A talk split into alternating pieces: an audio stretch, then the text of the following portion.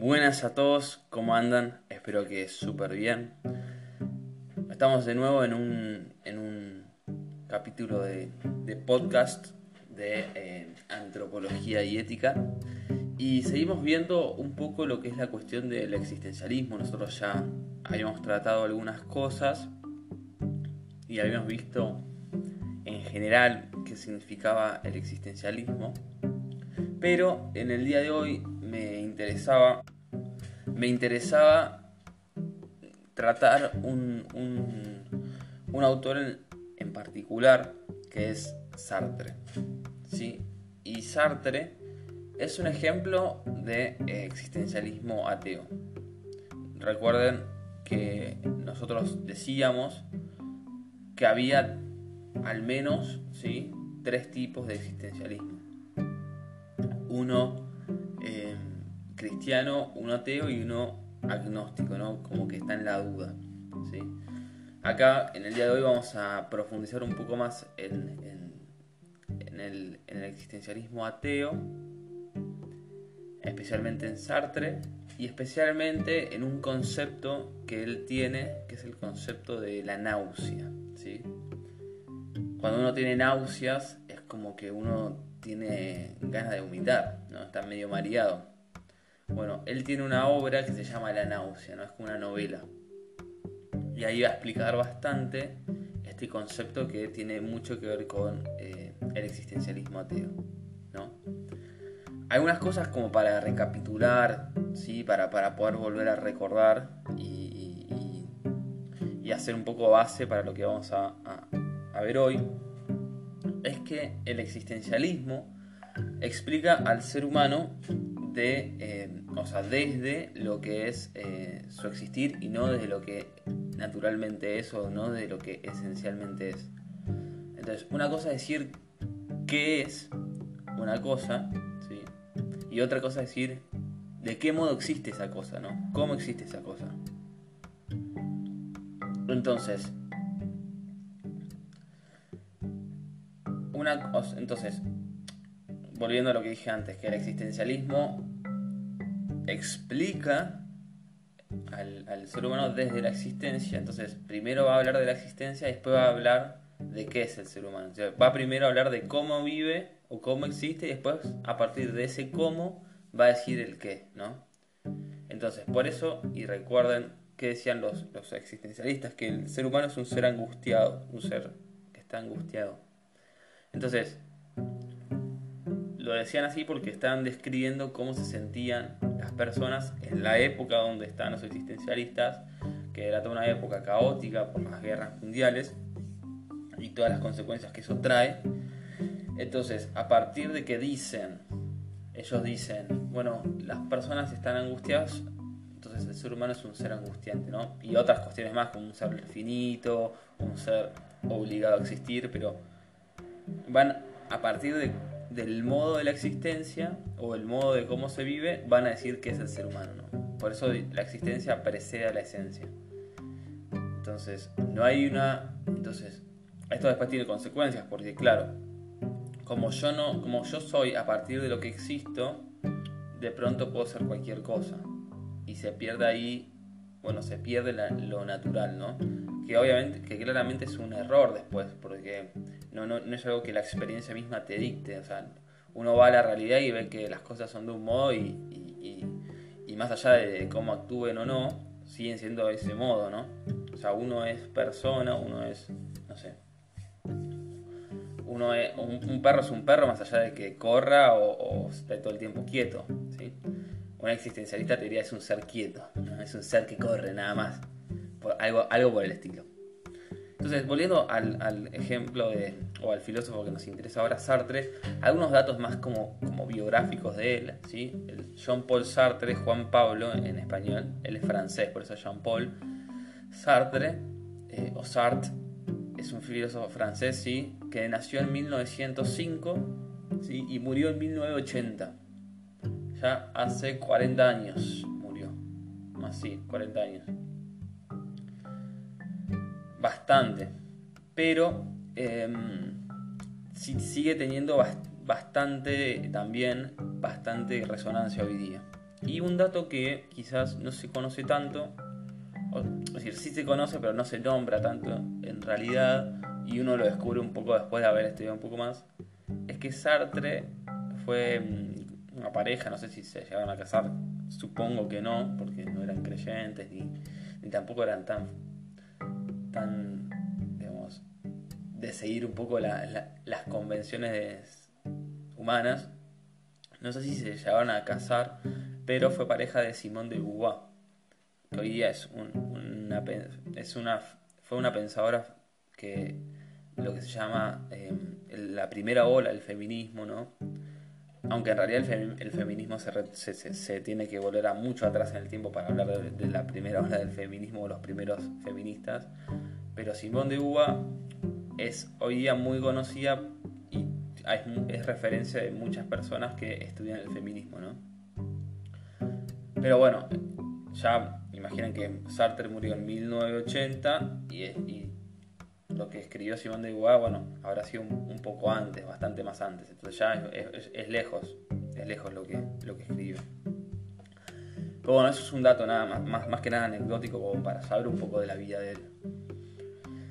Entonces, em, volvamos al, concepto de náusea, que es lo que me interesa y es lo más interesante de hoy día, eh, de, hoy día de, nuestro podcast, es el concepto de náusea. ¿sí? Y, y, para poder entenderlo hay que ir como poco a poco sorteando algunos obstáculos. ¿sí? ¿Qué dice Sartre? ¿Cuál es una de las críticas que plantea Sartre alrededor del concepto de náusea?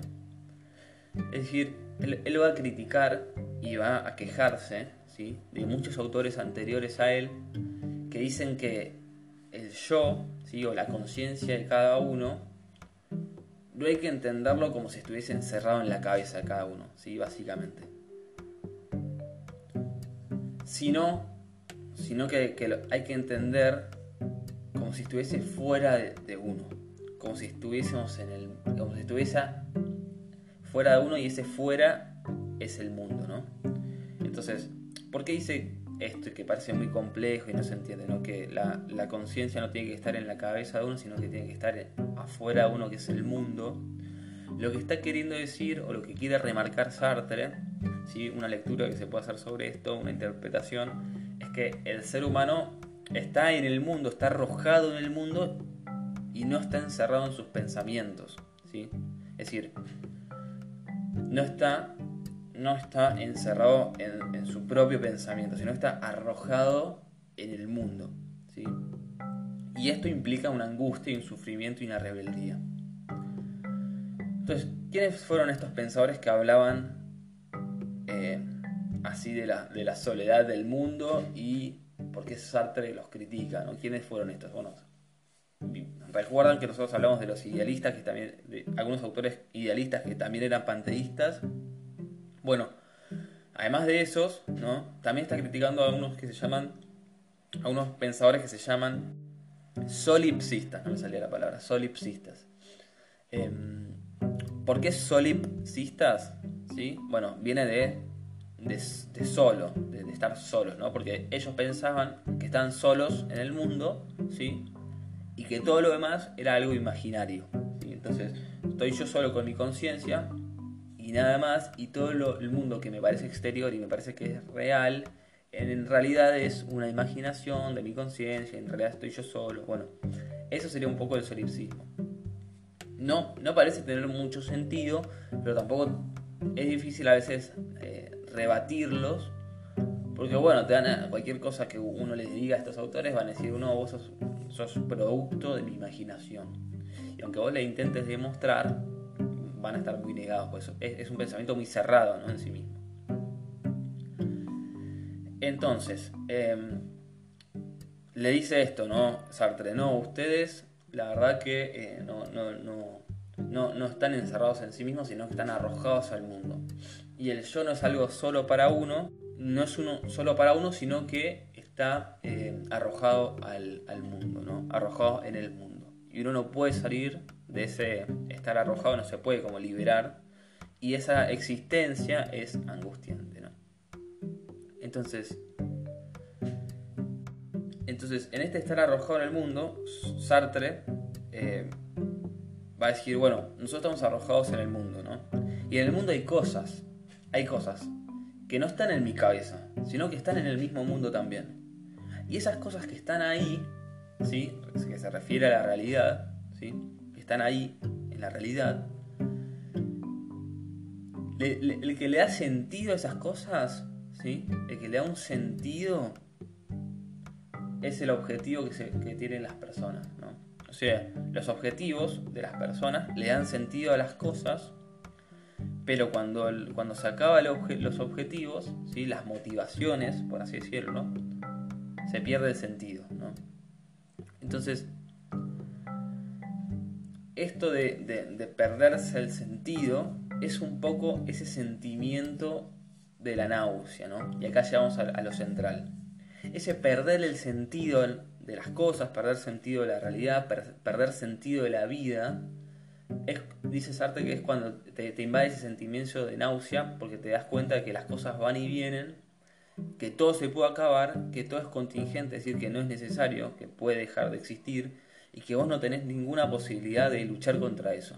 Entonces, ese sentimiento es la náusea, dice Sartre. Ese sentimiento de no poder dar la batalla y ver que todo se está viniendo abajo. No sé, imagínense, no sé, como que si fuesen como una vela que, está cerca de una, de una fogata, de una fogata, de, una chimenea. Em, y se empieza a derretir y, la, y, nadie, la puede sacar, nadie la puede sacar de ahí. Se va a derretir inevitablemente. Eso sería un poco la imagen, ¿no? Es, ese sentimiento que no puedes, no puedes salir de ahí. No puedes salir de ahí. Y esto, este concepto de la náusea, justamente lo trata en su novela que se llama La náusea, ¿no? Y que el protagonista, el, personaje principal, se llama Roquentín. Es un nombre raro, le podríamos decir Roque nomás, como para tratarlo más como un amigo, Roque. Dice que Roque, Roquentín, en un momento clave de la historia, sí, como en un, momento central de toda la novela, él se da cuenta que todas las cosas están de más. ¿sí? Y que eso, eso, darse cuenta de que todas las cosas están de más porque no tienen sentido en el fondo, em, lo aterró, le dio miedo, ¿no? Pero también le, dio un, sentimiento de, lo absurdo de las cosas, ¿no? Como que al principio le dio miedo, pero después se dio cuenta que todo es tan absurdo que no vale la pena ni siquiera tener de algún modo miedo, ¿no? Entonces, dice como Sartre dice que la existencia termina siendo así absurda. Porque en, el fondo no hay un sentido, no hay un sentido que eh, llene el vacío de las personas. Eh, y como no hay una solución disponible para eso, bueno, justamente está todo de más, ¿no? ¿Y por qué no va a haber un, sentido, un sentimiento, eh, perdón, un sentido que llene ese vacío, ¿no? Bueno, justamente, justamente, eh, porque no hay Dios.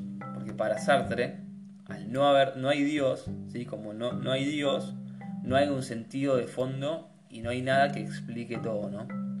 Dios sería esa sería aquel que le da sentido a la vida, aquel que le da sentido a las cosas, aquel que le da sentido a la muerte incluso, le da sentido a la muerte porque si no, ¿para qué morimos? Para nada, ¿no? Entonces, Sartre dice, no, Dios no existe, entonces primero no hay esencias, no hay naturaleza en las cosas, por eso solamente hay existencia, y la esencia viene después. Y en segundo lugar, no hay sentido y no hay, no hay motivos para luchar y para darlo todo en este mundo, ¿no? Y entonces Sartre dice, cuando uno entiende eso, le da vuelta al estómago y le da náuseas. Porque la náusea es un, es un sentimiento frente a la realidad y es un sentimiento que te hace cortar la respiración porque te hiela el cuerpo, ¿no? Y te cambia para siempre. Cuando uno, dice Sartre, cuando uno se da cuenta de esas cosas, cambia para siempre. Entonces, ese sería eh, el sentido de la náusea, ¿no? Bueno, fíjense cómo es el pensamiento de un existencialista ateo, ¿no? Es primero es radical, es, un poco crudo también, es un poco crudo, ¿sí? por las imágenes que utiliza, por, un poco la, la, la, falta de sentido o, de, de, algún modo de, de, interés en las cosas. Y bueno, justamente es ateo por eso, porque no, no, no creen en Dios, ¿no? No creen en Dios. Pero bueno, no creer en Dios es como una, una parte fundamental, ¿sí? Es decir, creer o no creer en Dios es fundamental porque eh, te va a dar un montón de, de, como de pautas o de principios a partir de los cuales vos desarrollás toda, todo tu pensamiento y tu forma de vivir. Porque no es lo mismo, obviamente, no es lo mismo vivir creyendo que existe Dios o siendo ateo. Porque cada uno de esos pensamientos o cada una de esas formas de ver la, la realidad te va a indicar cosas diferentes. Te va a indicar cosas diferentes desde justamente desde esto que decíamos, desde el sentido de la muerte hasta cómo, eh, cómo ser buena persona. ¿no? Y qué es lo que hace que uno sea buena persona. Pero bueno, en definitiva, em, es esto, ¿no? Esto es la náusea. Este es Sartre. Obviamente hay un montón de temas más que Sartre trata.